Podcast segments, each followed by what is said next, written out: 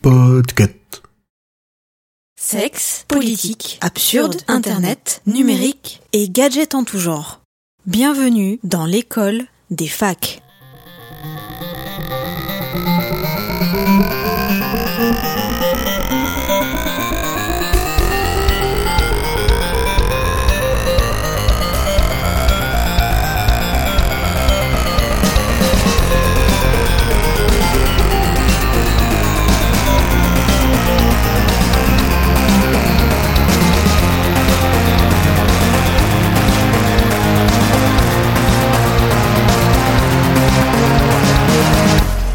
Bonjour, bonsoir et bienvenue dans l'école des facs. Le saviez-vous Les agnates forment un infra-embranchement d'animaux vertébrés dépourvus de mâchoires. Du fait qu'ils regroupent des animaux comme les myxines et pas les miskines, qui n'étaient pas considérés comme des vertébrés et les lamproies, des vertébrés basaux, ils ont longtemps été considérés comme un groupe paraphylétique. Mais les dernières études génétiques confirment que les lamproies sont plus proches des myxines que des gnatostomes, des vertébrés à mâchoire. Bien Que fait les myxines seraient donc des vertébrés qui ont perdu des caractères ancestraux. Voilà. Magnifique. On en apprend Émeric. tous les jours grâce à l'école des facs. L'école des facs, euh, ce soir, ce matin, ce midi, selon l'heure à laquelle vous nous écoutez, est composée pour euh, cet épisode de Julien. Bonjour Julien, bonsoir Julien. Bonjour Emeric, bonsoir Emeric. De Kepra, bonjour, bonsoir Kepra. Bonjour, bonsoir. Et euh, de Simon. Bonjour, bonsoir Simon. Heureux moment, Emmerich. Et enfin de Sous-X. Bonjour, bonsoir Sous-X. Salut à toutes et à tous et bonne année Bonne C'est la, c'est la rentrée après les vacances de Noël. Oui, Est-ce que le Père Noël vous a gâté cette année? Oui Oh oui Fortement. Moi j'ai eu une moto. Les Ah ouais Ah ouais, ok. Bon, Ouais. bah, ça sert à rien qu'on dise nos cadeaux, nous. hein. Il m'a pas gâté le Père Noël du coup. Non, ah non. Moi si, le Père Noël m'a gâté. Bah si, la, la PlayStation 5. On m'a offert une PlayStation 5, merci beaucoup. Ah oui Ma chérie qui a organisé tout ça, c'est un peu, elle fait un peu les meilleurs cadeaux. J'ai un compteur GPS de vélo, tu vois. ah bah c'est J'en avais besoin. cadeau. Tu en rêvais Oui. Et toi, Simon, qu'as-tu eu? Euh, J'ai reçu un kilt et un nouvel objectif pour un appareil photo. Pouvoir- euh, Le kit pour pouvoir faire euh, comme euh, les chambres noires, là pour le pouvoir par-dessus l'appareil photo. Voilà. Pour développer des photos. Pour sortir l'objectif, c'est ça. ouais. Et Kepra, qu'est-ce que tu as eu pour, pour Noël une place de concert, du livre, euh, un pull, des choses euh, T'as pas de tech classiques, mais. Je veux dire une serpillière avec des trous plus grands pour les manches Il, il me manquait justement quelque chose pour descendre euh, les poubelles. Eh bien, euh, nous avons une petite annonce à faire. Euh, Proviseur euh, Kepra. Ah, c'est moi le proviseur Euh, proviseur sous X, pardon. proviseur sous- Ah non mais moi j'ai pas envie de dire. T'as pas envie de dire Alors Oh on va non. juste te dire, on va juste te dire que nous sommes, euh, nous sommes pas loin du diplôme.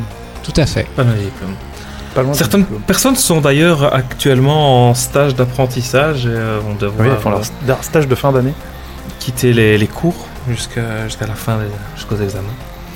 Ça, on fait un petit coucou à euh, Karen et Audrey. Coucou Karen et Audrey. Coucou. Coucou Karen et Audrey, où que vous soyez dans votre stage. Une de ces deux personnes fait vraiment un stage en ce moment. Et l'autre est trop famous. Et l'autre euh, a percé sur le YouTube Game. Voilà. Ah, c'est un- peu ça, hein, euh, Souvenez-vous de Cosmo Flash et, et Flash TV.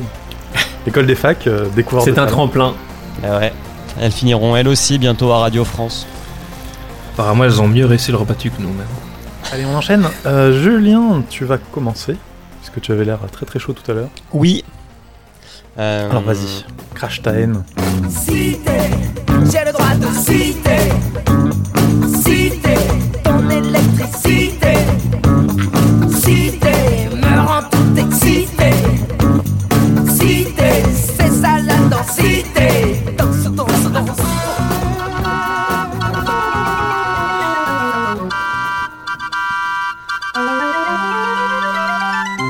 Approchez, approchez. Venez découvrir un spectacle pour petits et grands. Le cirque de la voiture électrique passe dans votre ville. Alors ne le loupez pas. Un spectacle 100% écologique, garanti sans animaux. On y rigolera jaune souvent et surtout, on ne prévoit pas d'aller ni vite ni loin Juste une Ça va, vous question êtes dans l'ambiance À, à fond là.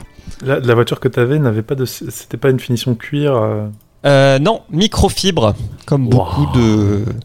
Oui, le Euh, fameux voiture, maintenant. cuir Alcantara. euh, Exactement. Alors, alors on- bonsoir tout le monde.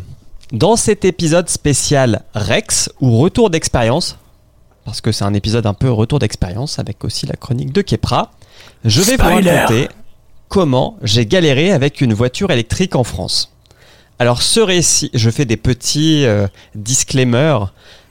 Ce récit, bien que véritable, a sûrement une probabilité faible de se reproduire. En effet, j'ai cumulé toutes les merdes possibles, malgré mon anticipation du trajet. Mais ce que je raconte, c'est bien produit à 100%. Je le sais parce que je, je garde un œil sur Simon qui va contrecarrer ma chronique juste après. Pour fêter Noël en famille, je suis parti en Normandie depuis la Suisse. Le trajet se décompose en trois actes. Le train de Lausanne à l'aéroport de Genève, l'avion de Genève à Orly, puis la location d'une voiture d'Orly en Normandie. Ce dernier tronçon fait 220 km à 90 ou 90% d'autoroute. Je le précise parce que ça a son importance. Donc, en réservant mon véhicule chez Europe Car, ne n'allez pas louer chez eux. Je choisis la Kia Kona. Alors, bien que ce nom soit un petit peu, comment dire, étrange en français, Tu sais, on a l'Audi e-tron aussi, ça va. c'est vrai. Avec une autonomie, une autonomie annoncée de 480 ou 480 km. Alors déjà, on va parler de ces autonomies. Ceci est la figure euh, audio pour les guillemets. Donc ces autonomies. Quand un constructeur annonce une autonomie sur une voiture électrique, on parle de cycle mixte. Comprendre, rouler un peu en ville, un peu sur de la nationale et un peu sur de la voie rapide. Bon, c'est pas nouveau. Les véhicules à moteur thermique, que j'appellerai plus tard les thermiques, font le même, utilisent le même procédé. Donc, bien sûr, quand on roule en ville et quand on roule sur voie rapide, on ne consomme pas l'énergie, qu'elle soit électrique ou euh, provenant euh, de l'essence, de la même manière, du pétrole. Et c'est généralement un kilométrage qui est très adapté à un temps de printemps ou d'automne et pas d'hiver ou d'été où la clim ou le chauffage tournent à fond. Par exemple, c'est- un petit point de détail. Donc, quand on vous annonce euh, 480 km, il faut se dire que si on va faire de la voie rapide, on peut enlever 30% de cette distance en autonomie. Parce qu'une voiture électrique consomme beaucoup au-delà de 80-90 km/h. Ce qu'il faut aussi savoir, c'est que aujourd'hui encore, une des grandes différences entre du thermique et de l'électrique, bah, c'est cette autonomie parce que aujourd'hui, la plupart des véhicules électriques ont une batterie qui n'est pas l'équivalent d'un réservoir d'essence standard de 40-50 litres. Ça a son importance aussi. Bref, j'arrive avec mes deux, enfin avec ma valise et mon sac à l'agence Europe Car dans le parking 3 de l'aéroport d'Orly. Je prends les clés et puis j'arrive à la voiture. Là, je découvre que ce n'est pas une Kia Kona, mais une Lexus 300 USE. Alors, Grand pour luxe pour ceux et celles qui ne s'y connaissent pas en marque automobile, Lexus c'est une marque plus premium que Kia. C'est un peu comme comparer Audi et Citroën ou Samsung et Sagem. Voilà. Je fais deux comparaisons qui devraient parler à tout le monde. Je mets le contact et je découvre une autonomie annoncée de 290 km ou 290 km. Je me dis, Hmm, ça va être juste pour faire mes 220 km. Heureusement, j'ai téléchargé deux applications indispensables pour mes trajets en électrique. La première s'appelle ChargeMap. Elle fournit tous les points de charge selon les critères qu'on rentre. Quel type de prise Quelle est la puissance électrique qu'on veut Est-ce que c'est gratuit Est-ce que c'est accessible 24, euh, euh, 24 heures et 7 jours sur 7 Et la deuxième application s'appelle A Better Route Planner. C'est un outil de planification de trajet en véhicule électrique. Donc vous rentrez votre véhicule, votre niveau de charge, où est-ce que vous allez, où est-ce que vous êtes, et lui vous fait un itinéraire en disant, bah, faudra que tu t'arrêtes ici, tant de temps pour recharger tant de pourcentage, etc. C'est super bien foutu. Et là tu te dis, putain, si tout ça marchait, ce serait trop cool. non. Bim bam boum, je saisis les infos et donc A Better Route Planner me dit que je devrais m'arrêter à mi-parcours sur une aire d'autoroute pour 30 minutes de charge rapide. Donc je pars, et effectivement, je vois l'autonomie de la voiture fondre comme neige au soleil. J'arrive 100 km plus loin, donc à mi-parcours, sur la fameuse aire, et là, tristesse, la borne ne fonctionne pas.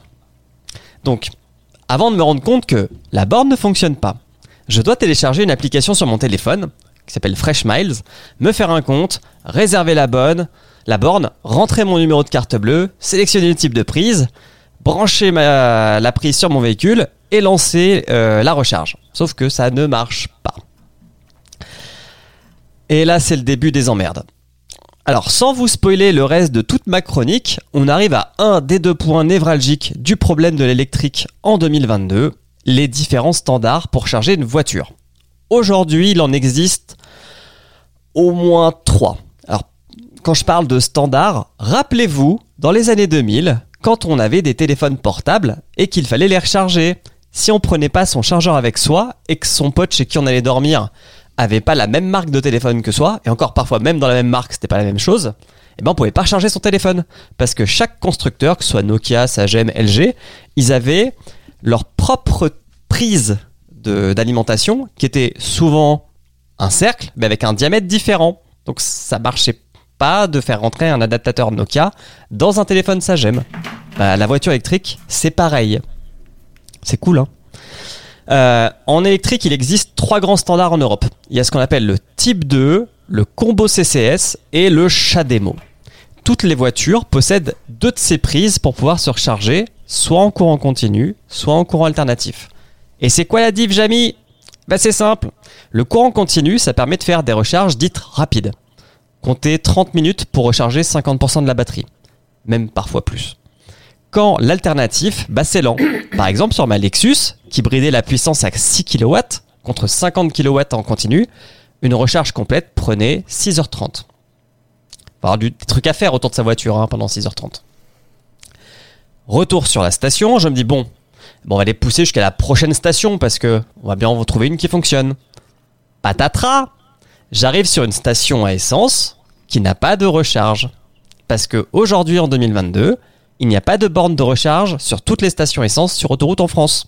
Super Et là, je vais rentrer dans un mode qui va m'accompagner pendant ces 5 jours de location de voiture électrique, qui est le mode survie. Donc, comme l'a dit Simon, on met pas le chauffage, parce que le chauffage c'est 40 km d'autonomie. Donc on met sa doudoune, on met des gants à bonnet, et on conduit en hiver comme ça. C'est ça conduire une électrique en 2022 en hiver. Quand c'est une électrique de merde, comme cette putain de Lexus 300 euh, USE. Et puis on ouvre Charge Map, et puis on cherche euh, une borne pour pouvoir se plugger. Donc ce sera des bornes al- euh, alternatif, hein, vous oubliez le continu. Donc là je trouve, et c'est souvent sur un parking de supermarché qu'on trouve ces bornes, une borne gratuite à 10 km. Donc j'y vais, mon autonomie est de 50, ça passe, j'arrive sur le parking d'un Lidl, et là les 4 bornes sont utilisées. Car oui, aujourd'hui en France, quand on fait de l'électrique, souvent les bornes gratuites bah, ne sont pas disponibles. Parce que c'est ça, voyager en électrique. C'est un peu comme prendre le transsibérien. L'important, ce n'est pas la destination, mais la contemplation des paysages à l'arrêt. Alors, bon, je pense que les paysages sauvages de la Russie, c'est un peu plus sympa que les zones industrielles de la banlieue de Rouen. Mais il faut, avoir ça dans l'esprit. C'est un voyage. 15 minutes plus tard, une place se libère, je me branche, et la voiture me dit bah 6 heures pour une recharge complète. Donc je regarde un épisode de Rick et Morty sur mon téléphone, et puis je repars sur l'autoroute, car j'ai vu sur Charge Map que la prochaine aire d'autoroute, qui est une aire totale, l'énergie, a une borne qui fonctionne en Chameno. Et là, ça sera la seule... Euh, Chademo, pardon. Euh, là, ça sera le best du best. Je vais faire 80% en 50 minutes. Jamais de mon séjour, je n'aurai euh, une recharge aussi efficace que celle-là. Je revis. J'arrive finalement à destination en 4h30 plutôt qu'en 2h avec une voiture thermique. C'est incroyable. Et ce n'est pas fini. Car oui, je découvre lors de mon séjour en Normandie que les bornes sont souvent vandalisées parce qu'on a que ça à foutre. On leur arrache les capots, on casse les prises au bout des câbles parce que oui, il y a des gens qui n'aiment pas les voitures électriques car ça leur pique des places pour se garer. Et ça, c'est inacceptable. Je tape sur mon bureau tellement c'est inacceptable. Alors aussi pour certains, euh, les véhicules électriques, c'est un symbole de progressisme. Par exemple, en Allemagne, il y a des militants qui mettent de la viande hachée dans les prises des bornes électriques. Car oui, on veut les faire chier, puis c'est souvent des végétariens ou des véganes, je suis sûr, ces écolos qui roulent en électrique. Aux US, il y a des automobilistes qui garent leurs énormes pick-up Ford 150 sur des parkings de recharge Tesla. Parce qu'en fait, ils occupent la place, donc tu peux pas accéder à la prise s'il y a une voiture dessus. Ça a un nom, ça s'appelle le icing, et ça fait chier tout le monde. Alors j'ai mené ma petite enquête, et en France, il est difficile de mettre une organisation derrière ces saccages. Les gilets jaunes seraient la cible la plus facile, mais rien ne permet de faire le lien. Mon intuition, c'est que c'est plutôt de la bêtise humaine standard, qui pourrait tout aussi bien dégrader un abribus, parce que pourquoi pas, mais aussi, je pense, le manque de civisme des conductrices de véhicules électriques. Car oui, parfois, quand la borne veut pas débrancher ton câble, bah tu peux pas repartir. Parce que bah t'es attaché par ce câble électrique. Donc ce que tu peux faire, c'est forcer comme un connard sur la borne pour que le capot saute et que tu récupères ton câble et que tu te casses. Ça peut arriver. Alors, j'en suis où dans ma chronique Pim pam poum. Voilà. Donc déjà que les bornes sont peu nombreuses à la campagne, si en plus elles sont saccagées, je vous laisse imaginer la galère que cela représente de pouvoir charger son véhicule. Donc sur un rayon de 30 km, j'ai trouvé une borne en CHAdeMO, une seule, avec du courant continu, qui fonctionnait qu'à 25 kW. Parce que oui, les bornes aussi ont une puissance estimée et une autre réelle selon le froid et la qualité du câble, notamment. Je vous la fais courte, mais lors de mon trajet retour, je suis tombé en panne. J'ai eu le coup de la panne en électrique, car l'autre énorme point noir sur le véhicule électrique en France, c'est l'hétérogénéité des réseaux de recharge entre les acteurs privés comme Tesla, EDF, Total et ceux des régions. On se retrouve à télécharger une application par réseau et parfois il n'existe pas d'appli. Pour ouvrir la borne, il faut la carte du réseau de la région. Et si on n'habite pas dans le coin, eh bien tant pis, parce qu'il n'y a pas un distributeur de cartes. Hein. C'est un truc, faut aller sur internet, ou alors faut aller en mairie, faut déposer un formulaire, on nous envoie la carte, etc.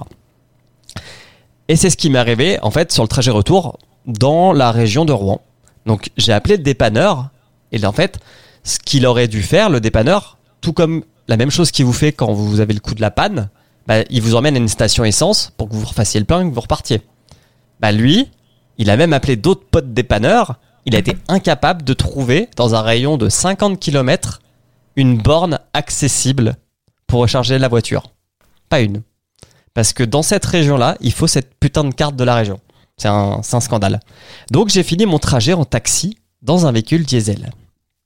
Qui allait très vite. En conclusion, mon expérience aurait sûrement été tout autre si j'avais eu la Kia Kona, avec une prise combo CCS, qui sont bien plus présentes en France que les Chademo, ou Chameno, je sais plus comment je dois dire, qui est un standard des premières heures de l'électrique, et qui est surtout encore aujourd'hui poussé par les Japonais, mais qui est abandonné en Europe depuis 5 ans. Sauf que mon expérience révèle aussi toutes les failles du système actuel. Manque de bornes sur les autoroutes, au nombre généralement de une par aire, parce que ça aussi ça m'est arrivé. Au trajet retour, j'ai voulu charger sur une aire d'autoroute, j'ai attendu 45 minutes que la place se libère. Parce que vu qu'on met tous 45 minutes à recharger sa voiture, et qu'il n'y en a qu'une, bah faut faire la queue. Euh, et puis bon, bah, dans les régions, c'est encore pire. Donc ce qu'il serait bien, c'est que de standardiser les accès au réseau, arrêter de faire sa popote régionale et pousser un protocole commun pour payer. En 2022, un simple coup de sans contact avec sa CB devrait suffire. Mais on en est encore loin. Voilà. Merci Julien pour ce retour d'expérience. C'est pas glorieux, hein. Non. Là, j'en rigole. Mais je vous assure que le dimanche soir, à 10... je suis parti 6 heures en avance hein, pour prendre mon avion retour et j'ai loupé. Parce que j'ai mis 7 heures à arriver à l'aéroport. j'ai calculé, j'aurais été plus vite en vélo. C'est là que tu te dis, il y a peut-être un problème. Ouais, le, le- le- le vrai problème de départ, c'est euh, Europcar qui te met pas la voiture que t'as demandé. Alors, qui me met pas la voiture qui, bah, que j'ai demandé. Et ça, ça arrive souvent avec les loueurs. Et aussi qui ne me met Ouais, pas mais- de carte de recharge. Ouais. qui est- Sur alors une- que c'est annoncé. Sur une thermique, c'est pas trop gênant parce que les, les essence ou diesel, euh, c'est pas trop grave. Euh, Et là, euh, tu te retrouves avec euh, un protocole différent, une batterie. Enfin, c'est comme si on te fout- tu, tu- tu réserves une bagnole qui est censée pouvoir te faire euh, 800 bornes et on te donne une bagnole qui fait 200 bornes. Oui, c'est vrai Ah, qu'il y a un vrai, il y a un vrai problème de définition des catégories chez les loueurs. Parce que du coup, s'ils t'ont refilé un 3 portes parce que tu avais pris une 3 portes mais que tu changes toutes les technologies derrière, euh, ça n'a plus aucun sens pour de l'électrique. Ah, ouais, C'est le, c'est le premier problème. Et le deuxième problème, c'est, comme tu le disais, l'infrastructure qui est pas présente, quoi. C'est, on est encore, c'est encore le Far West en France en tout cas. Et, Enfin, et avant que Simon me démonte, je tiens à dire que je suis pas parti la faire au fusil. J'ai quand même étudié le truc, téléchargé Ouais. l'application, etc. Et je me dis, mais quelqu'un, genre ma mère, qui est pas technophile, mais jamais de sa vie elle passera à l'électrique avant un grand moment, quoi. Parce que ma mère vit en résidence euh, HLM et il n'y a pas de prise pour. Parce que tout le monde me dit oui, mais t'as une pri- si t'as une prise chez toi, ça va. Ouais, mais tout le monde vit pas euh, dans un petit tout le monde n'a pas son garage, enfin Ouais. perso euh, avec sa prise dedans, quoi. Donc Simon, c'est ça un petit peu. On attend tous la réaction de Simon. Simon, toi, en fait. Simon, toi qui roules en électrique depuis moultes années. Donc moi je roule en électrique depuis euh, un peu plus d'un an. Je l'ai reçu en novembre du coup 2020. Qu'est-ce que c'est? Je vis en appartement au cinquième étage, je n'ai pas de garage, donc je n'ai pas non plus de borne à domicile. Par contre, j'ai la chance de vivre dans un pays qui est déjà plus petit.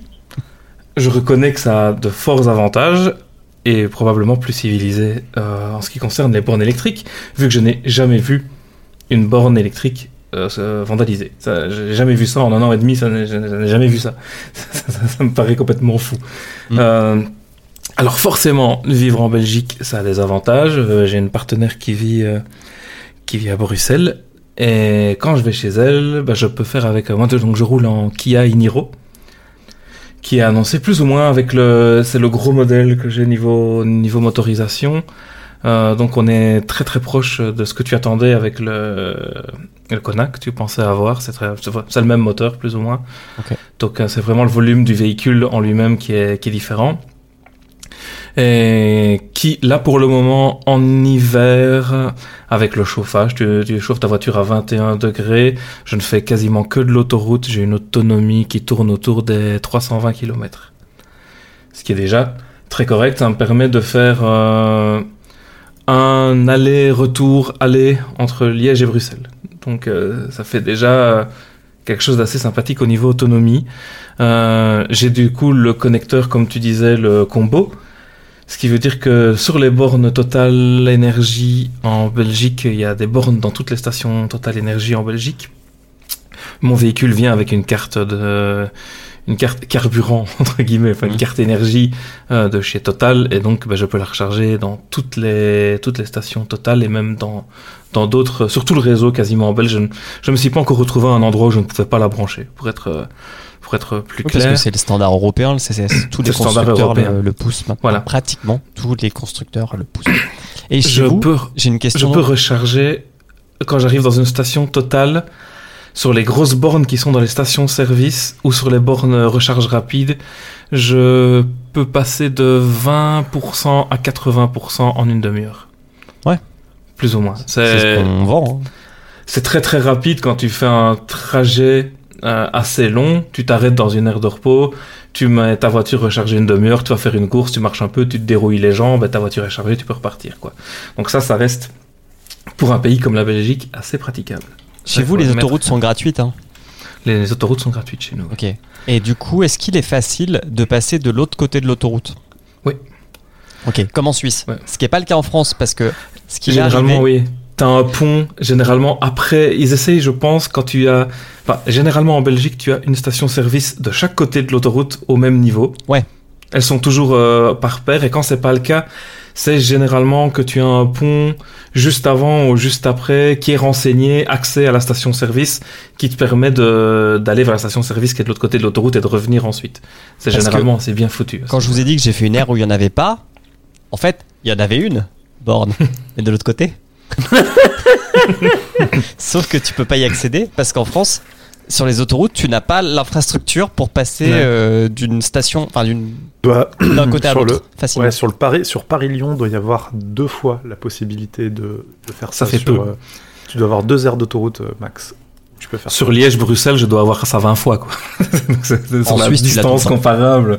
Mais là, je parle évidemment des bornes de recharge ultra rapides. Ben, au travail, j'ai des bornes de recharge, c'est un véhicule de fonction euh, qu'on nous a imposé euh, dans la société. Donc, euh, on avait le choix, soit c'est ça, soit vous n'avez pas de véhicule de fonction et vous recevez l'argent équivalent.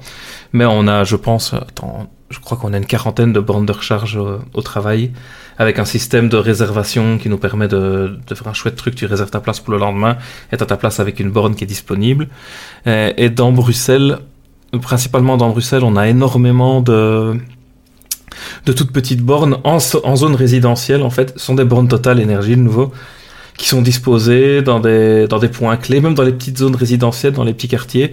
Et t'as deux places de parking euh, ici et là dans tous les quartiers avec euh, des bornes mais qui sont là par contre des bornes de rechargement qui tournent à, à 6-7 kW parce que une borne rapide ça fait un vacarme monstre Ouais, Quand oui, t'es c'est- à côté, une soufflerie monstrueuse. Tu peux, ouais. tu peux pas avoir ça euh, en pleine zone résidentielle à côté des baraques. euh, Enfin, c'est c'est impensable. Donc, tu n'as que des que des bornes de recharge plus lentes.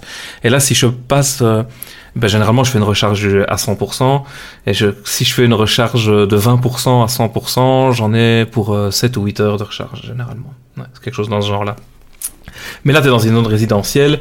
Euh, c'est à, à 100 mètres de la porte de son immeuble. Je me gare là, je branche ma voiture.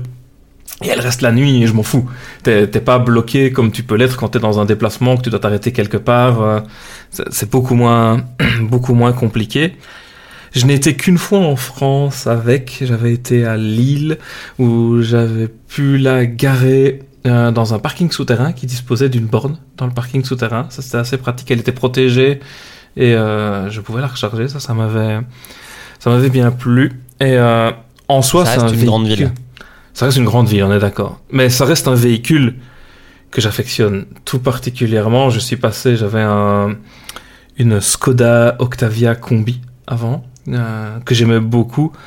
Mais j'ai eu un, un gain en confort, un gain en, en confort de conduite qui est complètement dingue. Ce sont des voitures, c'est c'est incroyable à conduire. C'est vraiment super simple. Bah, tout est automatique forcément, t'as pas de vitesse.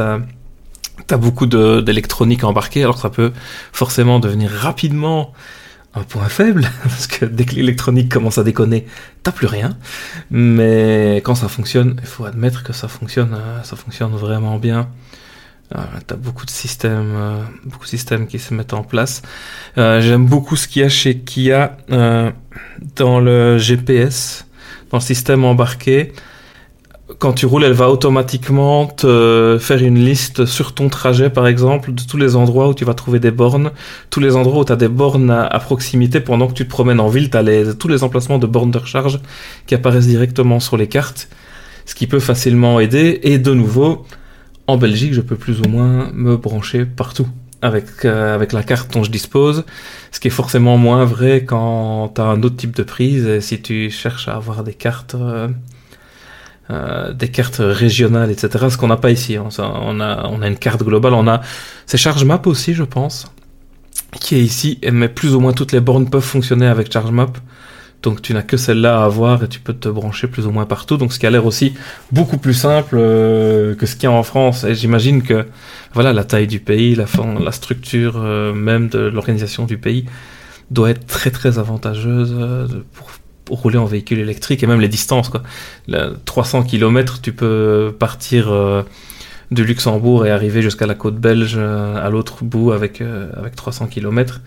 Et plus qu'à la mettre recharger là-bas, ta journée à la mer et redescendre. Enfin, on est sur un autre type de, de structure de pays et, et de besoins. Et de besoins forcément. Le trajet que tu as fait, je l'aurais. Maintenant, je ne l'envisage plus avec un véhicule, avec mon véhicule à moi, tu vois. Je vais Et pourtant, c'est Prendre possible. les Pourtant, transports en commun pour y aller. Bah, je ne Euh, je vais attends, pas réfléchir. je parle du trajet complet. Le trajet complet, oui, de... Parce que, parce que Orly, euh, Orly et Normandie, Julien, tu disais c'est combien? C'est 220 220. km Donc, Ça euh, fait c'est comme si 440, tu traverses quoi. la Belgique, un peu moins. Oui, mais Mais, mais alors, il y a deux choses. La, la- la différence se joue sur en fait l'infrastructure surtout en fait. Ouais. Là, et, et- et- si on compte pas la prise, parce que et l'erreur de véhicule, ouais, qui a beaucoup pesé Alors, dans la balance ici, quoi. Parce que, en fait, j'ai fait un thread de ça. euh, Et il y a un mec, euh, Benjamin Bellamy, je pense qu'il nous écoute. Il écoute plusieurs euh, trucs de podcast. Et lui, il est franco-suisse, il habite à Genève. Et il est en Normandie depuis la Suisse avec une Tesla. Et il a eu aucun problème. Parce que Tesla, Ouais, c'est les seuls qui ont construit, en plus de leur voiture, un réseau de recharge. Ce qui fait que dans le logiciel de la, de la bagnole, est embarqué dans le GPS le fait que un moment il faudra que tu t'arrêtes et en fait il te dit bah à sur rendre ton trajet bah ok je vais à Trouville bon tu vas t'arrêter deux fois tu vas t'arrêter là il y aura X places parce qu'en plus les parcs enfin moi j'appelle ça des parkings Tesla mais généralement les superchargeurs il y en a entre Mhm. 4 et 10 donc il y a vraiment du, du nombre. Et les voitures en fait tu sais que tu t'arrêtes. C'est généralement pas sur les autoroutes mais proche d'hôtels etc donc tu peux quand même te pareil comme sur une aire d'autoroute euh, euh, marcher un petit peu le temps que ça recharge. Et lui il a dit bah j'ai eu aucun problème Et on a exactement ça ici. Tu as une fast charge de Tesla. Elle est à côté d'un des hôtels les plus luxueux, luxueux de Liège, qui est juste à Mm. côté de chez moi. Et tu as, plusieurs bornes qui sont là, qui sont destinées à, à ça. Donc ils, ils se positionnent clairement avec leur véhicule près des hôtels qui correspondent à leur clientèle moyenne. Enfin, ils essayent de créer un- une facilité. C'est dans cet hôtel-là probablement que tu vas aller si tu viens à Liège. Donc tu auras la borne qui sera juste à côté. Enfin, ils essayent vraiment de mettre en place quelque chose, un, un service complet, quoi. C'est, là aussi leur force. hein. Et, et c'est ce que je disais aussi euh, dans mon thread, c'est franchement, ce véhicule électrique, il m'a enlevé cette, ce sentiment d'indépendance que j'ai Ah oui. eu quand j'ai passé mon permis et que j'ai eu ma première voiture, quoi. Où tu te dis, même, même si tu vas galérer, tu peux aller partout. Pas en électrique, quoi. Clairement pas. C'est, une aventure. Mais c'est pas t'es pas indépendant, clairement pas. Oui, un peu, un peu la même sensation que quand tu as la réserve qui se déclenche sur l'autoroute, que tu sors à la première station essence que tu trouves et que tu découvres qu'en fait il n'y a plus de gasoil et, ton, et, ton, et ta voiture est diesel. Ouais. Ouais. Et que derrière tu te mets à rouler à 70 pour atteindre la suivante. Sauf que quand tu vois le voyant, tu as à peu près la même autonomie que Julien sur toute la durée de son trajet. C'est pas Ah, généralement, la réserve, c'est 60-70 km. Non, tu Et- peux faire, tu peux faire un bon sang. hein. Oui, je dis généralement. Et peux faire et un t'as- bon sens et et tu roules t'as- pas trop vite. T'as une aire Ouais. normalement toutes les 30-35 km sur l'autoroute. Ouais. Sous X, on l'a pas entendu. Non, mais moi j'ai- j'ai j'ai plein de choses à dire, j'ai des questions à poser. Euh, Tout d'abord, euh, merci Julien pour, euh, pour ta chronique euh, Retex. Merci Simon pour ta contre-chronique Retex.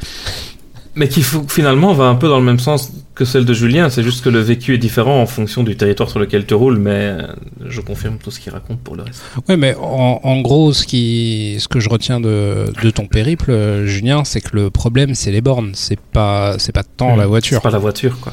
Bah, si, parce que c'est une cette voiture-là, elle n'est pas adaptée à l'Europe. Ouais, mais c'est pas de sa faute. Oui, mais c'est c'est la, c'est la faute de Europcar de t'avoir filé euh, ce, ce véhicule Alors oui, et que ça rentrait pas Et dans c'est la faute critères. de Lexus de pas mettre du combo CSS sur ses caisses comme tous les autres constructeurs pratiquement. Je vais aller chercher la liste, mais ils sont, ils sont peu nombreux hein, à faire encore du chat démo ou chat, méno, là. Oui, mais peut-être Oui, que mais Lexus pas- est le prochain Apple et que tout le monde se pliera euh, à, sa- à son type de prise. Qui sait Qui sait Euh, Je trouve pas ça très écolo. Moi, on en, on en a pas parlé de, ça euh, au niveau des, batteries. Euh, et je, trouve ça aussi euh, difficilement envisageable de passer tout le monde à l'électrique tout du moins dans la configuration actuelle des choses, puisque le, le nombre de voitures qui passent, qui passent en une heure à la station essence, tu peux pas faire passer autant de bagnoles à charger en électrique. C'est c'est pas viable. Donc effectivement, ce, ce sentiment de, ce, ce- c'est même pas un sentiment. Cette praticité qu'on a avec les carburants fossiles, on l'a pas avec l'électrique aujourd'hui, et on est on n'est pas prêt, je pense, à, à l'avoir, à moins de, de, de charger euh, sur l'autoroute les voitures euh, via induction pendant qu'on roule. Et c'est pas le solaire qui va, qui va nous sauver. Donc pour le moment, euh, l'électrique, c'est, c'est, juste un test et vous êtes les bêta-testeurs.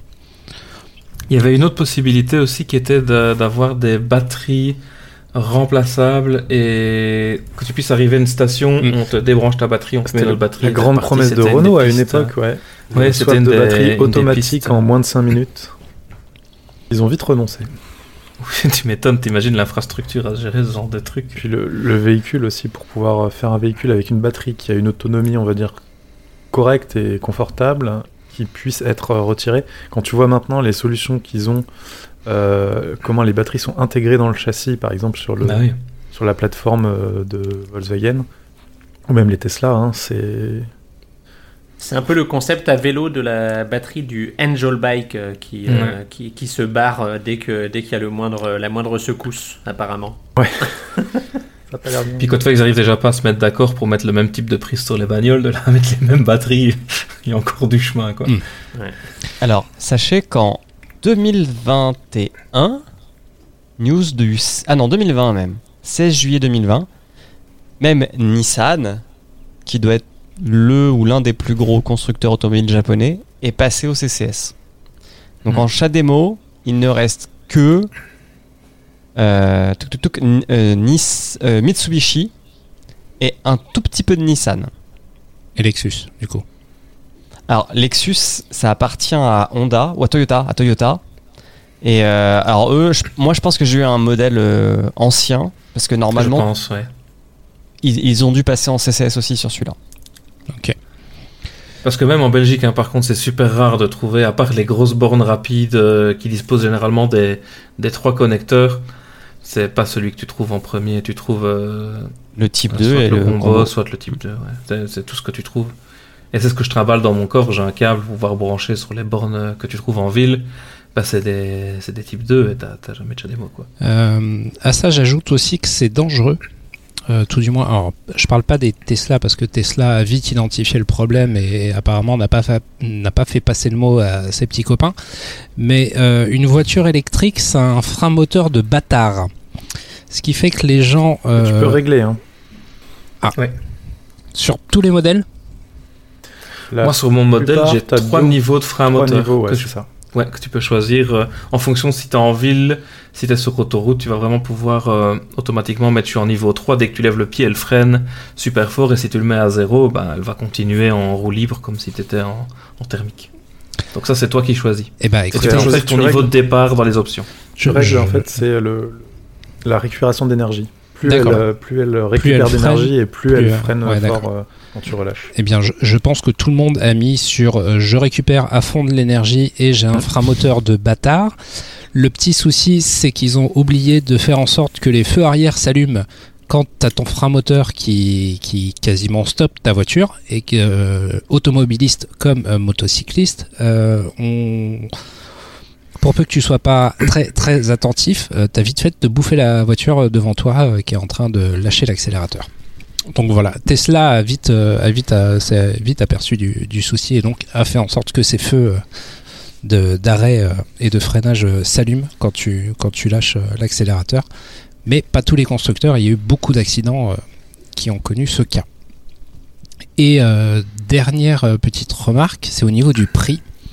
Parce que autant c'est écolo de... Alors c'est long, mais écolo de recharger euh, ta voiture quand tu la branches euh, chez toi. Et j'ai hâte de voir des, des HLM avec euh, de tous les balcons descendre des, des tonnes et des tonnes de rallonges de 15-20 mètres comme on avait euh, dans le 93 euh, tout, tout un tas de paraboles euh, à, tout, à toutes les fenêtres. Euh, mais quand tu, quand tu recharges sur un superchargeur c'est c'est le prix d'un plein d'essence multiplié par combien? C'est hyper Alors non, cher apparemment Ah non, au contraire, Ah non. ça coûte rien. Charge Ça complète, c'est entre euh, 11 et 15 balles. en supercharge Ah ouais, ouais. Peu importe, euh, c'est la quantité d'énergie que tu Euh, consommes. ton, ton constructeur, enfin le, ton, le, le constructeur de ta bagnole en général te refile une carte qui euh, est associée à un réseau ou plusieurs. Et euh, normalement, tu as des tarifs préférentiels sur ce réseau. Après, Mhm. euh, de ce que j'ai pu lire, tu as aussi, si jamais tu, tu recharges sur un réseau tu n'es pas, euh, t'as pas de tarif préférentiel, ils peuvent se faire bien plaisir. Ouais, parce que j'étais tombé Gros sur un, avantage. sur un article où il disait que le, le mec avait fait son, sa, supercharge à 80%. Il avait payé euh, plus de 80 balles, quoi. Ah non, non, non. non. Bah, ça, ça c'est en fait si- quand tu... Faut vraiment euh, tomber dans un cas particulier d'une En fait, porte faut que de je tu, sais pas si quoi. tu laisses hein. ta caisse, en, en gros, si tu laisses ta caisse sur la place, genre vraiment tu pars toute la journée, euh, parce que tu Ah, payes. j'étais- ouais. En fait, t'as deux, t'as le deux variantes, un peu comme le taxi, quoi. t'as la variante euh, consommation électrique et la variante euh, euh, temps passé sur la place, qui est un truc qui prend pas trop de, de trucs, mais qui peut être incrémental. Parce qu'il m'est arrivé cette galère. Je ne l'ai pas dit dans la chronique, mais une autre de mes galères. Premier soir, j'arrive donc à Trouville, je, branche, je prends une borne payante que je branche avec mon câble. Euh, je vais au resto, euh, je vais au casino avec des potes, je reviens. J'avais passé donc 3 heures sur la place et ça aurait dû me coûter 3 euros entre la recharge euh, qui était faible parce que c'était du 6 kW et le temps passé. Donc 3 balles pour regagner, euh, je sais pas, je dois regagner quand même la moitié de ma charge. C'est plutôt honnête. La borne ne fonctionne pas. Elle ne rend pas mon câble. Donc moi je suis pas un teubé qui force le truc. Il y a un numéro de, hotline, t'appelles.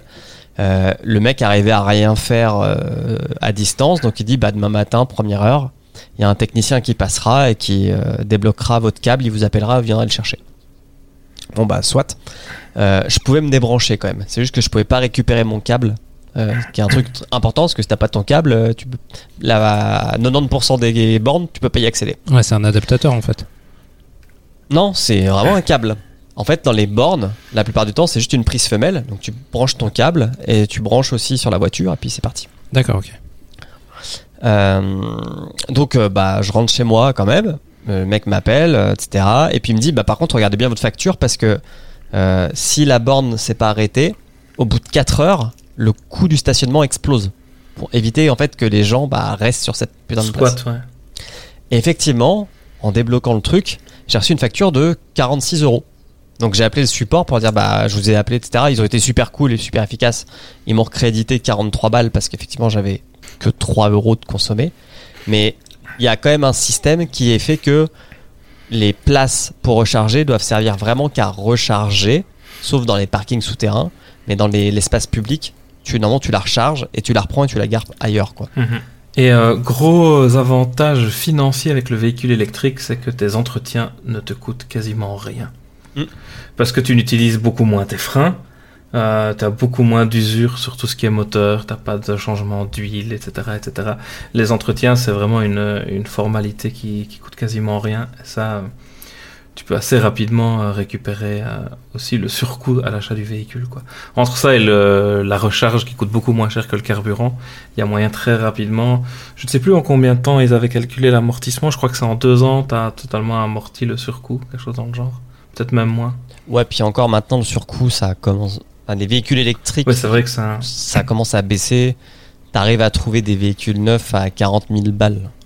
Hmm. Ce qui est ch- cher pour, euh, pour beaucoup de personnes, mais Mais un véhicule équivalent, euh, enfin, tu t'achètes une Golf, euh, t'es au même prix, quoi.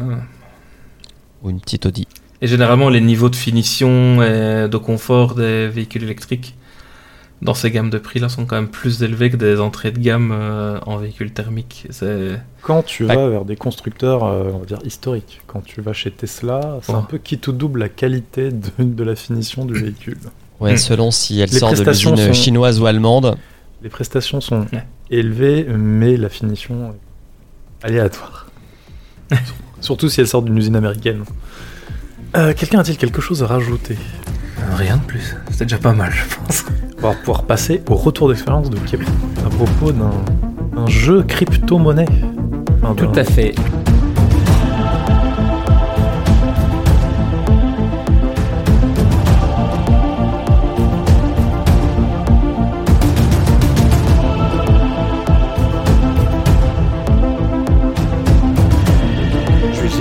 En ce début 2022 de revenir vers vous sur l'expérience de ce dernier mois euh, où j'ai expérimenté le play to earn en crypto. Euh, en préambule, parce que je, suppose que le, le sujet peut faire polémique, euh, je voulais poser un petit contexte personnel qui est que je perds déjà euh, du temps sur des casual games, ces jeux sur mobile totalement idiots où vous ne faites rien si ce n'est perdre du temps. On va pouvoir se dire peut-être que ça, ça libère les méninges et que donc euh, bon, le temps passé euh, est peut-être bénéfique, mais c'est un petit peu plus du temps perdu qu'autre chose.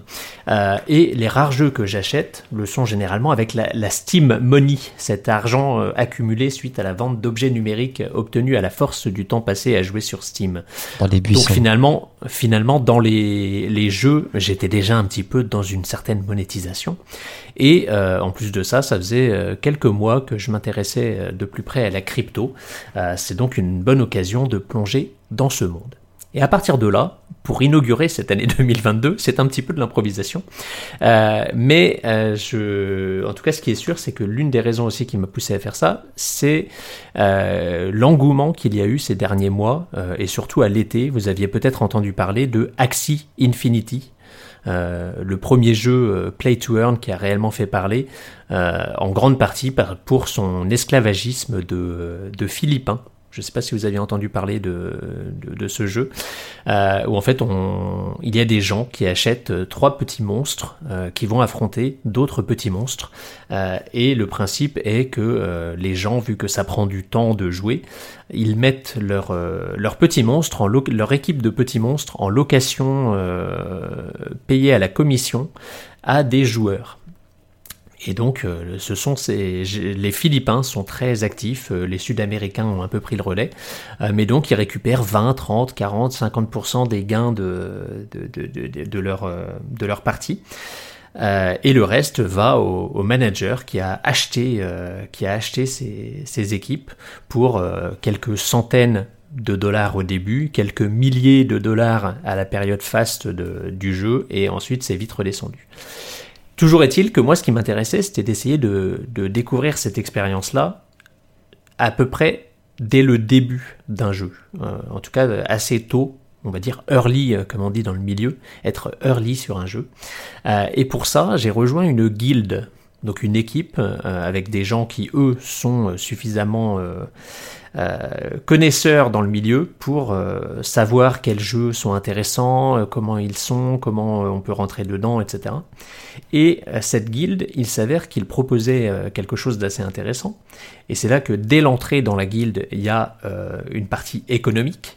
C'est que si on est prêt à miser sur la guilde, à staker, comme, euh, comme on dit dans le, dans le milieu. Vous allez voir que je fais beaucoup d'anglicisme dans, cette chronique parce que ça ne parle qu'anglais. Euh, donc si on est prêt à risquer un peu de son budget sur euh, un jeton, un token de la guilde, euh, alors on se voit attribuer sur tous les jeux qui seront joués par la guilde 90% des revenus sans avoir à investir quoi que ce soit d'autre de sa poche. Donc j'ai sorti euh, 200 dollars parce qu'on parle beaucoup en dollars aussi, c'est le monde de la finance, on parle beaucoup en dollars. Euh, donc j'ai sorti 200 dollars que j'ai euh, mis dans, euh, dans cette guilde et ça m'a permis d'entrer. Mais c'est la première étape euh, qui montre bien, et moi c'est ce qui me plaît parce que c'est le côté exploratoire et totalement euh, hors des, des sentiers euh, euh, du grand public et où on, on expérimente des choses qui euh, deviendront peut-être euh, utilisées par le commun des mortels ou peut-être pas, c'est qu'il faut déjà y entrer. Et qui dit jeton dit qu'il faut acheter ce jeton. Et donc pour acheter le jeton, bah, il faut avoir un portefeuille, un wallet. Euh, le wallet le plus courant, étant donné que euh, ce jeu est sur un- une technologie basée sur Ethereum, une side chain. Vous allez voir, ça, continue sans arrêt, je pense, les anglicismes. Euh, c'est euh, MetaMask. Et donc j'ai paramétré mon petit MetaMask. J'avais acheté la monnaie euh, de la, de la chaîne en question qui s'appelle euh, le Matic sur le réseau Polygon. Et il a fallu que j'aille échanger mes Matic contre le jeton de la guilde. En l'occurrence, on ne fait pas de pub pour la guilde parce qu'il y a beaucoup trop de monde déjà qui, a rejoint. Donc pour l'instant, on n'en parle pas, donc je, resterai secret sur, sur celle-ci. Euh, mais il faut donc aller sur un certain site qui s'appelle KyberSwap, sur lequel j'indique euh, que je veux échanger des matiques que j'ai mis sur mon MetaMask pour les échanger contre le jeton de la guilde, mais qui n'est pas référencé sur le site. Donc il faut que j'ai obtenu l'adresse du contrat de, ce fameux jeton pour le mettre dans la monnaie d'échange. Donc je, définis l'échange, je valide l'échange, j'obtiens mes jetons, je vais sur le, site de la guilde, la D-App, comme on dit, la- la- l'application décentralisée, euh, et je fais mon, mon petit échange, je rejoins le Discord de la guilde parce que tout se passe de nos jours, j'ai l'impression, dans tous les secteurs d'activité sur Discord, et en particulier sur ces sujets-là.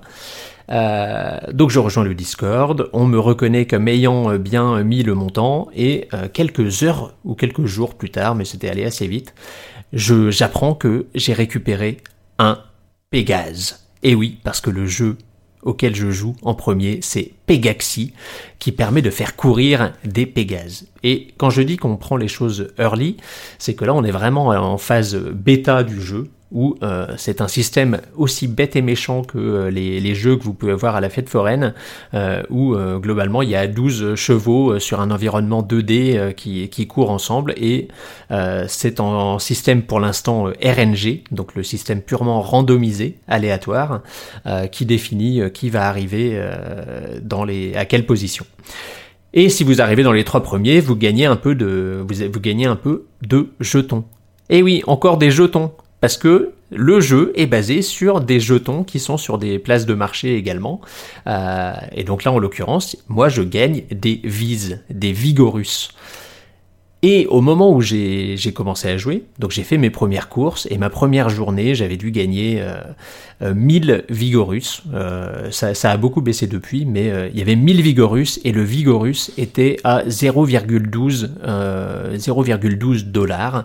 Donc j'avais gagné en un jour 120 dollars, ce qui est plutôt euh, raisonnable pour avoir cliqué euh, 25 fois sur lancer la course et juste euh, avoir fait autre chose entre temps. Donc ça m'avait pris euh, à peu près 5 minutes de mon temps. Donc on n'en est même pas à du play to earn, on est plus sur du click euh, to earn, mais pourquoi pas. Et donc en parallèle de ça, le gros de l'activité se fait sur euh, l'achat-vente de, euh, des, fameux, euh, fameux Pégases. Parce que les Pégases peuvent s'accoupler, faire des bébés, et donc les gens revendent les bébés pour d'autres personnes qui souhaiteraient les faire courir, les mettre en location, et donc le business est aussi sur une place de marché de location. Donc vous pouvez vous rendre sur la place de marché et trouver des gens qui veulent euh, faire de vous leur esclave en vous, en vous, récompen- en vous rétribuant avec la modique euh, proportion de 5% pour vous, 95% pour le, le propriétaire du Pégase, ou euh, lorsqu'ils sont vraiment très généreux, à peu près 20%. Autant vous dire que je n'aurais pas forcément prolongé l'expérience dans, dans ce sens-là. Euh, pour rester sur ce jeu avant de d'étendre à, d'autres, ce qui est intéressant, c'est que euh, on arrive vite à des à des limites en fait de, de la chose parce que euh, en fait plus le jeu devient populaire, plus les gens jouent et revendent le jeton, le fameux jeton vise. Donc en fait les, les les gens jouent et s'il n'y a pas d'usage qu'on peut faire de, ce jeton, la seule chose qu'on fait quand on peut le récupérer, sur ce jeu-là, c'est tous les 15 jours. Donc on peut euh, de- demander à récupérer ces jetons sur son wallet MetaMask. Euh, eh bien, euh, la seule chose qu'on a à en faire globalement, c'est soit parier sur l'avenir et se dire le jeton va prendre de la valeur et le garder chez soi, soit l'échanger parce qu'on se dit qu'on va l'investir mieux dans un autre endroit. Et donc, euh, on arrive dans des situations où euh, bah, le jeton perd en valeur. Donc, c'est vraiment euh, à chaque fois il y a de l'économie. S'il y a plus de ventes que d'achats, s'il y a plus de volonté de vendre que d'acheter, eh bien le jeton perd en valeur et donc le jeton est descendu jusqu'à euh, 0,03 dollars avant de remonter actuellement à 0,07 suite à une décision euh, entre certaines guildes de dire on se met d'accord sur le fait qu'on limite les rémunérations de nos petits euh, stagiaires apprentis euh, coureurs à 30%. Parce que jusque-là, euh, il y en avait qui allaient jusqu'à 50, 60, etc. Ma guilde est totalement contre ce principe, et donc nous restons à 90%, tant mieux pour moi. Euh, voilà, donc ça c'est le premier jeu, et en fait c'est vraiment la, phase bêta parce que euh, dans les mois qui viennent, euh, donc tous ces jeux sont basés sur des white papers, donc des, livres blancs, des, choses qui décrivent comment va fonctionner le jeu, quelles sont les, monnaies qui sont utilisées, comment sont valorisées les monnaies, quelles sont les utilités qu'on pourra en faire de ces monnaies, comment le jeu va fonctionner. Et donc là, le jeu va permettre de jouer bientôt en, trois dimensions, ce que je trouve totalement inutile, mais euh, il va permettre de jouer en trois dimensions, d'avoir des stades différents, d'avoir des capacités sur ces, ces Pégases qui font qu'on est plus à l'aise dans des stades, euh, que, dans certains stades plutôt que d'autres, d'avoir des systèmes d'attaque euh, d'une ligne à l'autre de course. Donc bref, tout ça, c'est décrit dans le white paper sur les mois et années à venir, euh, comment c'est prévu. Et c'est là-dessus qu'on parie un peu quand on, quand on joue. Et euh, la guilde, son, son rôle, euh, c'est aussi de d'identifier les projets les plus euh, les plus prometteurs. et donc il y en a actuellement deux autres qui sont qui sont identifiés. Un qui est un RPG assez classique avec des petits personnages qui qui mènent des quêtes. et donc il faut acheter un NFT, un, petit personnage, euh, qu'on aura pour soi et qui servira à mener ses quêtes. Et euh, en menant les quêtes, on remportera des euh, jetons du jeu. En l'occurrence, là, c'est des jetons Raider et avec ces raiders, on peut aussi avoir des Aurum, qui est un deuxième jeton. Il y a souvent deux, types de jetons. Et le deuxième jeu, qui est une simulation sportive pour un football manager. et tout ça, donc c'est des choses qui pour l'instant sont embryonnaires et qui n'ont même pas commencé la, partie play to earn, qui sont juste où les gens commencent à jouer et peuvent investir sur les jetons sans avoir la moindre reconnaissance de ce que deviendra le jeu. Je ne sais pas si vous avez des, questions par rapport à cette approche de guild, parce qu'après je vais, je vais m'éloigner un petit peu pour partir sur euh, rapidement d'autres approches. Euh, oui. Donc pour être dans ta guilde, t'as dû, as dû lâcher des sous ou pas? On, peut être dans la guilde sans lâcher de sous.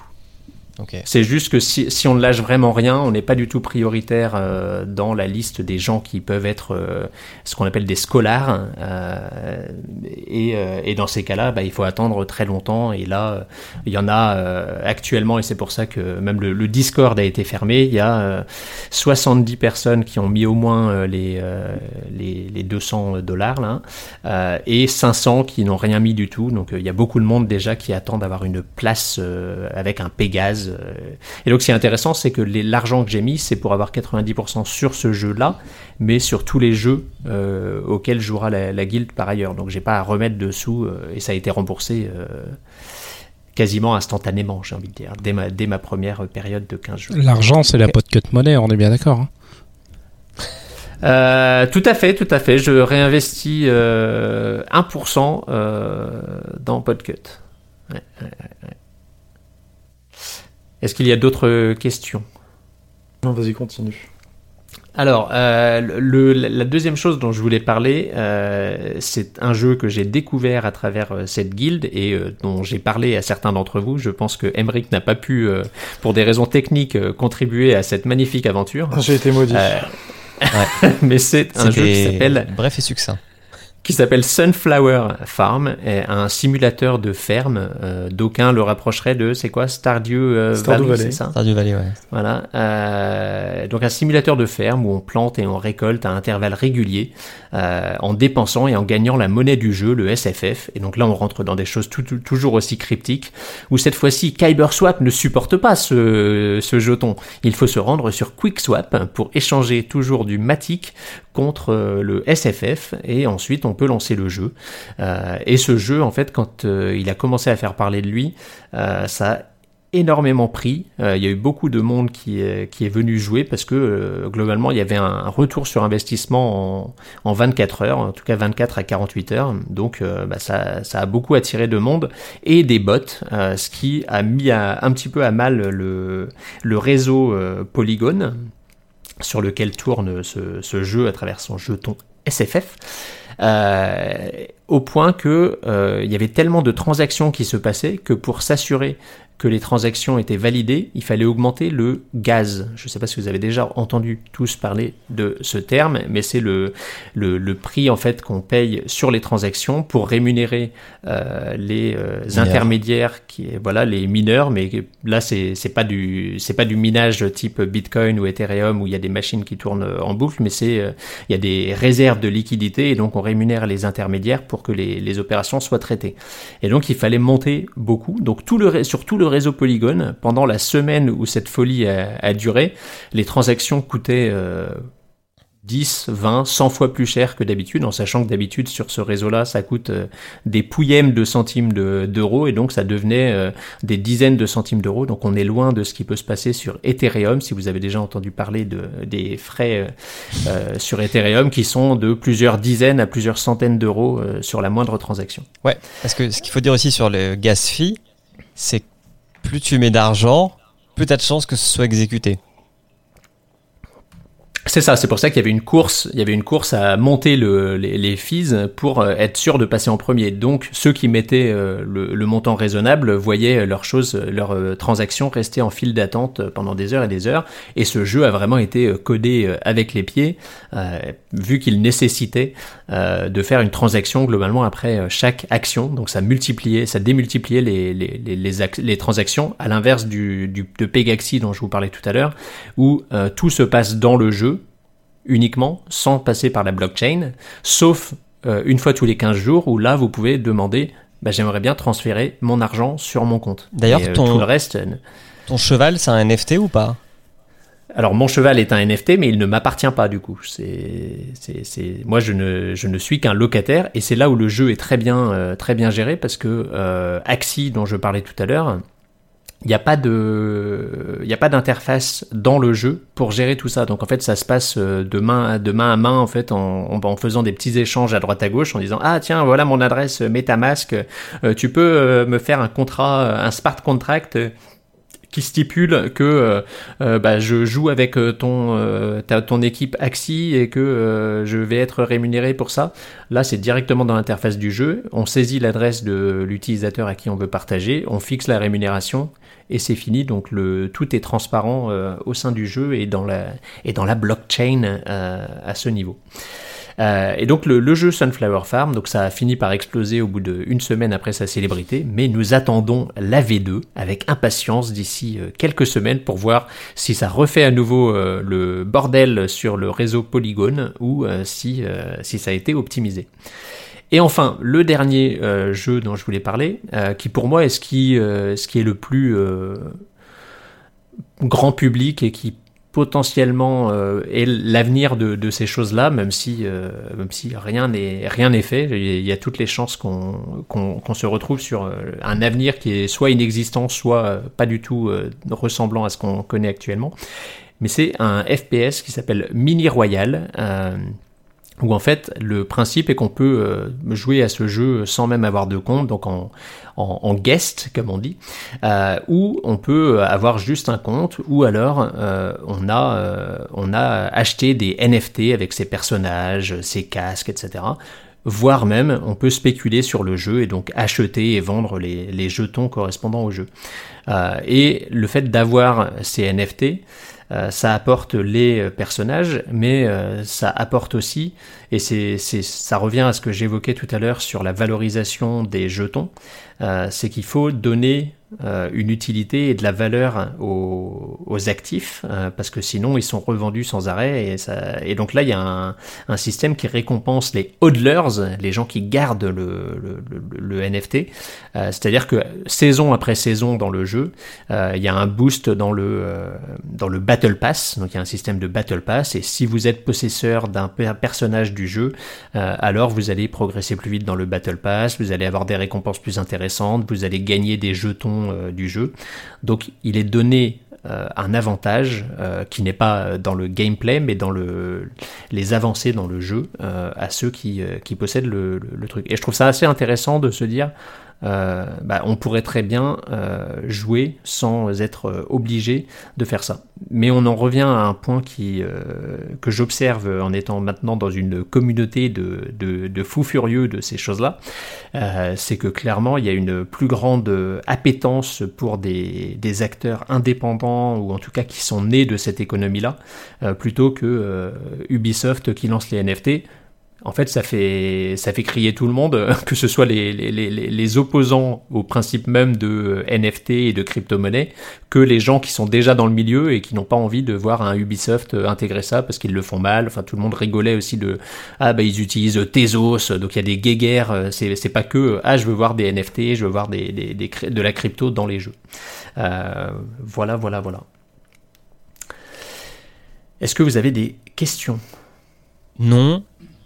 Non, non, non. Euh, J'ai fait partie du petit périple. Et quel a été ton retour euh, Quel a été ton retour sur ce périple Sunflower Farm?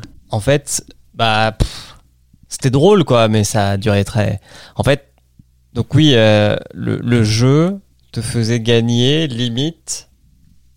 Donc en gros, tu plantais des trucs et toutes les 8 heures, tu vas récolter. Donc toutes les 8 heures, tu vas cliquer 20 fois sur un site internet, tu sauvegardes, donc tu payes tes 2-3 centimes la sauvegarde normalement, et tu gagnais, putain, je sais plus, mais c'était genre euh, 10 balles de la journée, un truc comme ça. euh. En- Entre 10 et 15 balles la journée. mais- Alors, il y, a- il y avait rien de, comme tu dis, c'était du click to earn, parce qu'il y a, en, en gros, le jeu, il n'y a pas de jeu, quoi. C'est Farmville. Un- Oui. Bah, Farmville est un jeu. hein. Oui, oui, oui. Voilà, c'était de type Farmville. Et, mais pour le principe, c'était, c'était drôle, mais ce qui est encore plus drôle, c'est de voir les conséquences que ça a, parce que Ah oui. Euh, le polygone, euh, la, enfin, la crypto polygone, la technologie polygone, c'est celle qui est en train de pousser OpenSea. OpenSea, c'est la plus grande boutique de NFT au monde pour contrer le gas fee d'Ethereum. Parce que effectivement, le, le gas fee de- sur Polygon, c'est rien, et sur Ethereum, c'est beaucoup trop. Donc c'est drôle de voir qu'un petit jeu. Alors, euh, moi, la question que, que ça me pose, c'est ok, donc le jeu te donne vraiment des jetons que tu peux après aller changer dans une autre monnaie. Donc, C'est comme si, je sais pas, tu avais des pesos péruviens et que tu gagnes gratos et que tu vas au bureau de change et que tu échanges pour de l'euro, quoi. Parce que c'était vraiment ça le principe. Donc, comment sont produits ces pesos péruviens et d'où vient leur valeur? Pour moi, ça reste encore un petit mystère, ce truc. De comment les mecs ont réussi à faire en sorte que des gens. Parce qu'en fait, je pense que derrière, ce qui s'est passé, c'est qu'il y a des gens qui ont acheté vraiment euh, pour, ce- pour monnaie sonnante et trébuchante ces fameux tokens que les- SFF. SFF que, que le jeu redistribue aux joueurs. Oui. Et eux, c'est des sacrées baleines. Parce que euh, ça vaut plus rien. Le truc, pour vous dire, en gros, le, le niveau de, de, de, de la devise, enfin du coin, euh, je sais pas, moi, quand je suis rentré, je crois que ça valait 1,5. Euh, un- on va dire 1,5 dollars pour simplifier. C'est monté, je crois, jusqu'à 4. 4 ou 6, je sais plus. Mais Ouais. en 24 heures, hein, c'est monté jusqu'à 6, c'est redescendu jusqu'à 1. C'est, je crois, remonté jusqu'à 1,5 ou 2 avant de totalement s'effondrer. Et je vous parle de ça, c'est en l'espace de 48 heures. Enfin, ça, au niveau de l'économie mondiale, tu fais ça avec une devise, mais les gens, ils pètent un câble. Enfin, c'est, c'est- c'est- ça, montre, Ouais. ça montre quand même bien un petit peu le, bah, un des problèmes que peut avoir la dérégulation des coins, c'est quand t'as des manipulations de marché par des mecs qui trouvent une faille dans le jeu et qui se mettent à farmer comme des gros porcs euh, les coins, bah ça dérègle vraiment tout le truc. Donc ça, ça c'était une belle et- et- Ouais, et c'est ça qui m'intéresse euh, beaucoup en étant dans une guilde, parce que là, bon, ça se voyait, c'était flagrant que c'était un truc qui tenait pas la route et qui allait, euh, qui allait capoter à un moment ou un autre. Mais clairement, ils ont un regard euh, très euh, moyen et long terme. Alors le long terme est, est à redéfinir dans ces optiques-là, parce que clairement, euh, tu te projettes à 5-6 mois au mieux, et puis après, tu te dis, euh, voyons déjà euh, au bout de 3-4 mois ce qui se passe, et on est, on commence à se couvrir pour sortir. Donc euh, c'est pas des c'est pas des, des, des, durées très longues, des temporalités très longues, mais clairement euh, ils auraient jamais cautionné ce truc-là. Enfin, le truc, euh, les gens quand ils en parlaient dessus, euh, c'était euh, non non mais arrêtez de parler de ce jeu, euh, on veut pas en entendre parler, c'est n'importe quoi. Euh, Donc ils, ils valorisent quand même les projets justement qui ont une certaine pérennité, qui euh, qui euh, qui ont une certaine stabilité dans les, les, les, jetons. Et, là, par exemple, le Pegaxi, c'est c'est cyclique, mais c'est cyclique comme comme le serait. Bah alors, euh, on va me dire que la volatilité de, des, des, crypto-monnaies est grande, mais euh, il y a quand même des logiques euh, de cycle qui sont suivies, à l'inverse d'un Sunflower où c'était, ça partait dans tous les sens, ça monte, ça descend, ça coule, voilà. C'était, ouf. Et puis, bah ouais, en fait, ce qui est marrant, c'est que t'as des gens qui commencent à jouer au jeu, qui mettent un peu d'argent dedans parce qu'il faut quand même, de base, fallait dépenser genre, on va dire 30 balles, je sais plus la somme, pour ouvrir ta ferme, débloquer dans le jeu les légumes et le slot euh, suffisant pour pouvoir être rentable. Puis t'as des gens, bah, ils ont dépensé 30 balles, voire peut-être plus quand le cours était à 6, et en 24 heures, bah, ils ont perdu leur thune, quoi. Oui, je pense qu'il y en a en plus qui n'ont pas pris le temps, euh, qui ont pas, euh, ou bien chez qui ça a bugué, qui avait acheté les. je sais pas si tu avais acheté, Emmerich, les, les jetons quand tu as vu que ça ne marchait pas. J'ai pas pu acheter les jetons parce que moi, quand j'ai acheté des, des, des Matic, Matic. euh, j'étais sur Coinbase. Et, euh, et en fait, Coinbase, ben, ils utilisent pas la, la chaîne Polygon Ah pour les vrai. Matic. Ils utilisent Ethereum. Donc euh, j'avais des. Matic, j'avais des jetons Matic sur la chaîne Ethereum. Pour les changer de chaîne, ça C'est pas auto, pour changer 30 euros pour changer 30 euros de Matic de chaîne, euh, les gaz fi étaient à 120 balles. 120 euros. Mm. Mais c'est vrai que moi, c'est ça qui me euh, m'intéressait ben, pas mal dans cette. laissé euh, tomber. Donc j'attends Ethereum 2 pour, euh, Oui, c'est pour ça. faire ça. en attendant, j'ai mes Matic qui mais- sont coincés sur. euh, en plus, en plus, ça m'a ça m'a rien coûté de transférer mes Matic de Coinbase vers Me- MetaMask. Sur, de, de, Ouais. de les transférer de wallet, euh, les, les gas fees étaient quasiment gratos. Pourtant, Mais c'était après, hein. reconvertir, ça t'aurait coûté une fortune. Par contre, les ramener de MetaMask à Coinbase, c'est 120 balles. C'est moche. Mais moi, c'est euh, enfin honnêtement, même si euh, je sais pas ce que ça deviendra et je euh, voilà, c'est depuis euh, que je suis sur les internets, c'est le truc qui me me- m'amuse, qui me où je je vois un, un côté Far West euh, où on est clairement sur des choses qui sont pas du tout accessibles au grand public. Enfin, c'est Oui, mais c'est comme quand on voyait, euh, comme quand on voyait les, les, des gens qui critiquaient Internet à l'époque en disant ouais, mais il n'y a pas de, il y a pas de vidéo donc ça sert à rien ou je sais pas quoi.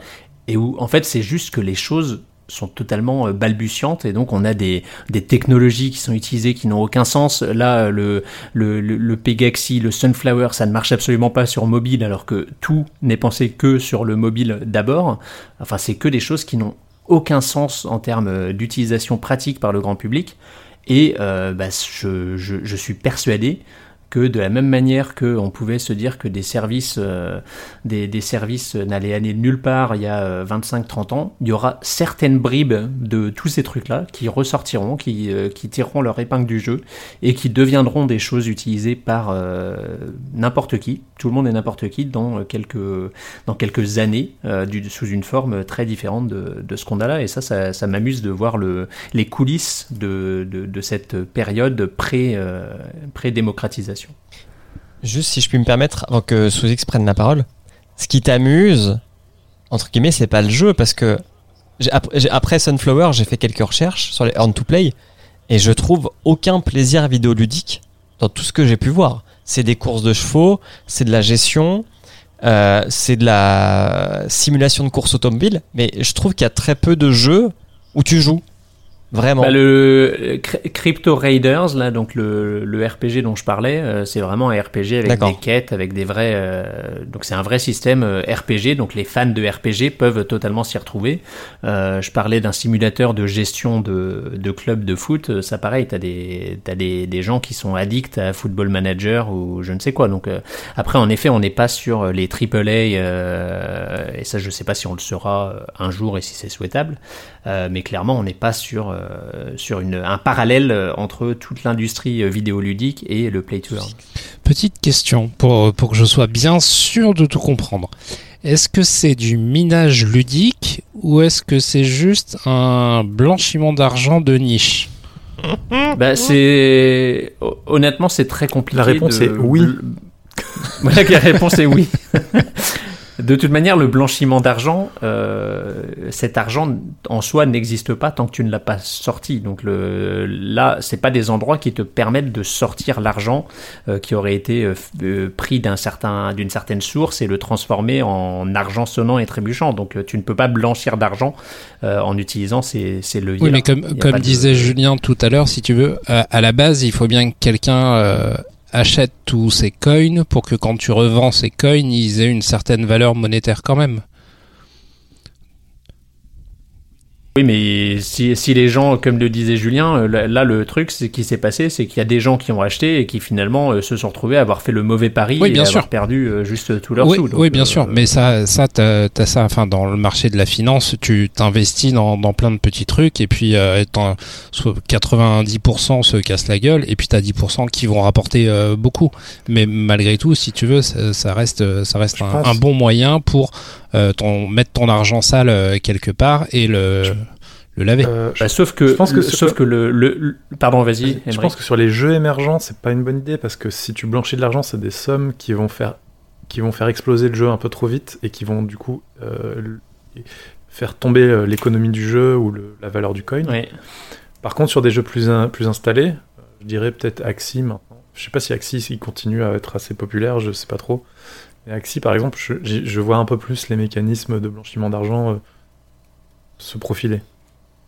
Comme, pas comme euh, Oui, après- sur le- la location d'équipe, etc. Tu, tu t'achètes, euh, t'achètes une équipe euh, avec ton argent sale et derrière tu la loues à quelqu'un et, et tu euh, récupères les gains et les gains viennent du jeu.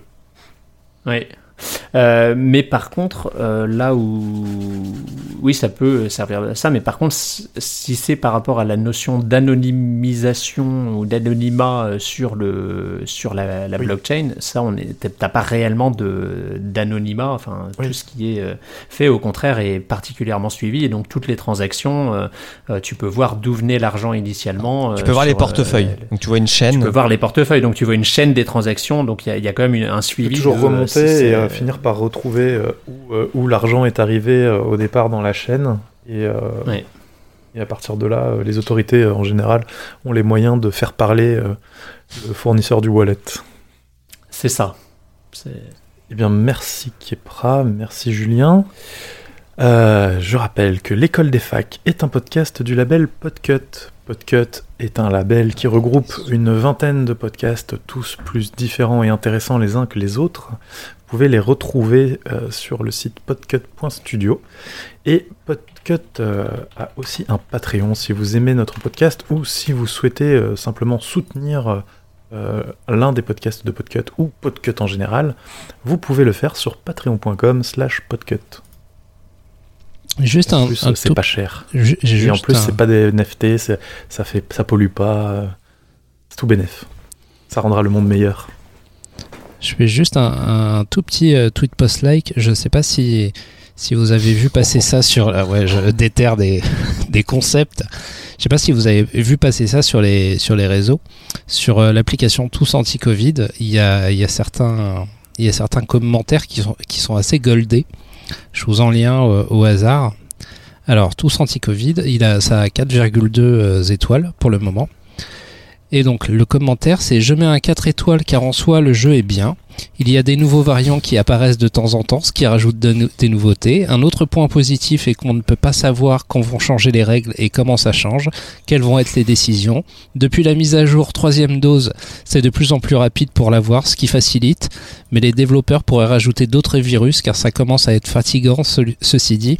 Il est de plus en plus dur de ne pas se prendre le Covid, mais celui-ci devient de plus en plus facile à combattre, ce qui au final change peu. En tout cas, je vous le recommande vivement que ça sorte sur PC ou PS5. À noter, Pas quand mal. rentrez votre certificat, vous avez euh, de, je crois, c'est uniquement pour les, pour le- les vaccins.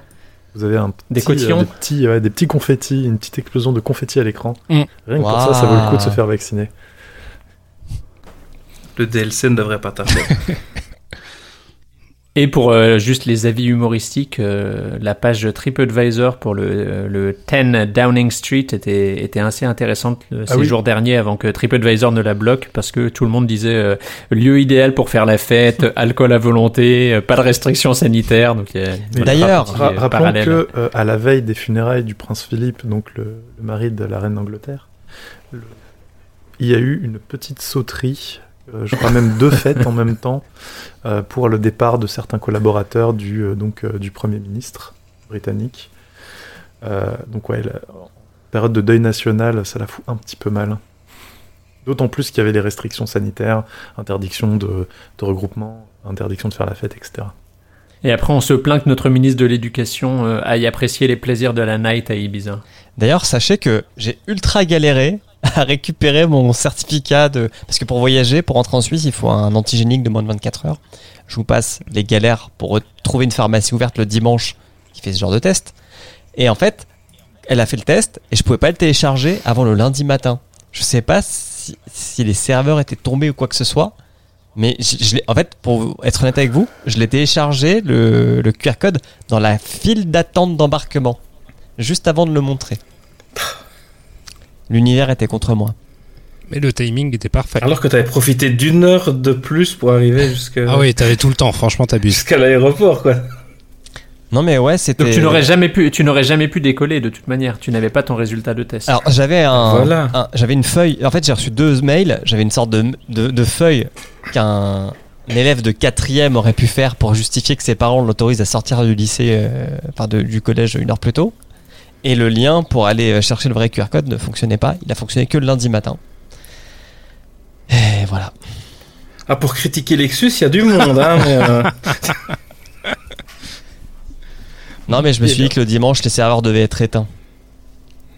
C'est possible C'est si- s'ils sont sur Amazon ou euh, sur AWS ou Azure, euh, c'est possible qu'ils les éteignent la nuit pour euh, faire des économies. hein. Bon allez, Voilà, j'ai fini mon anecdote. Et sur cette anecdote magnifique, que souhaitons une bonne soirée, une bonne journée, un bon après-midi, une bonne matinée. Au revoir. Rentrez bien. ciao ciao tout le monde.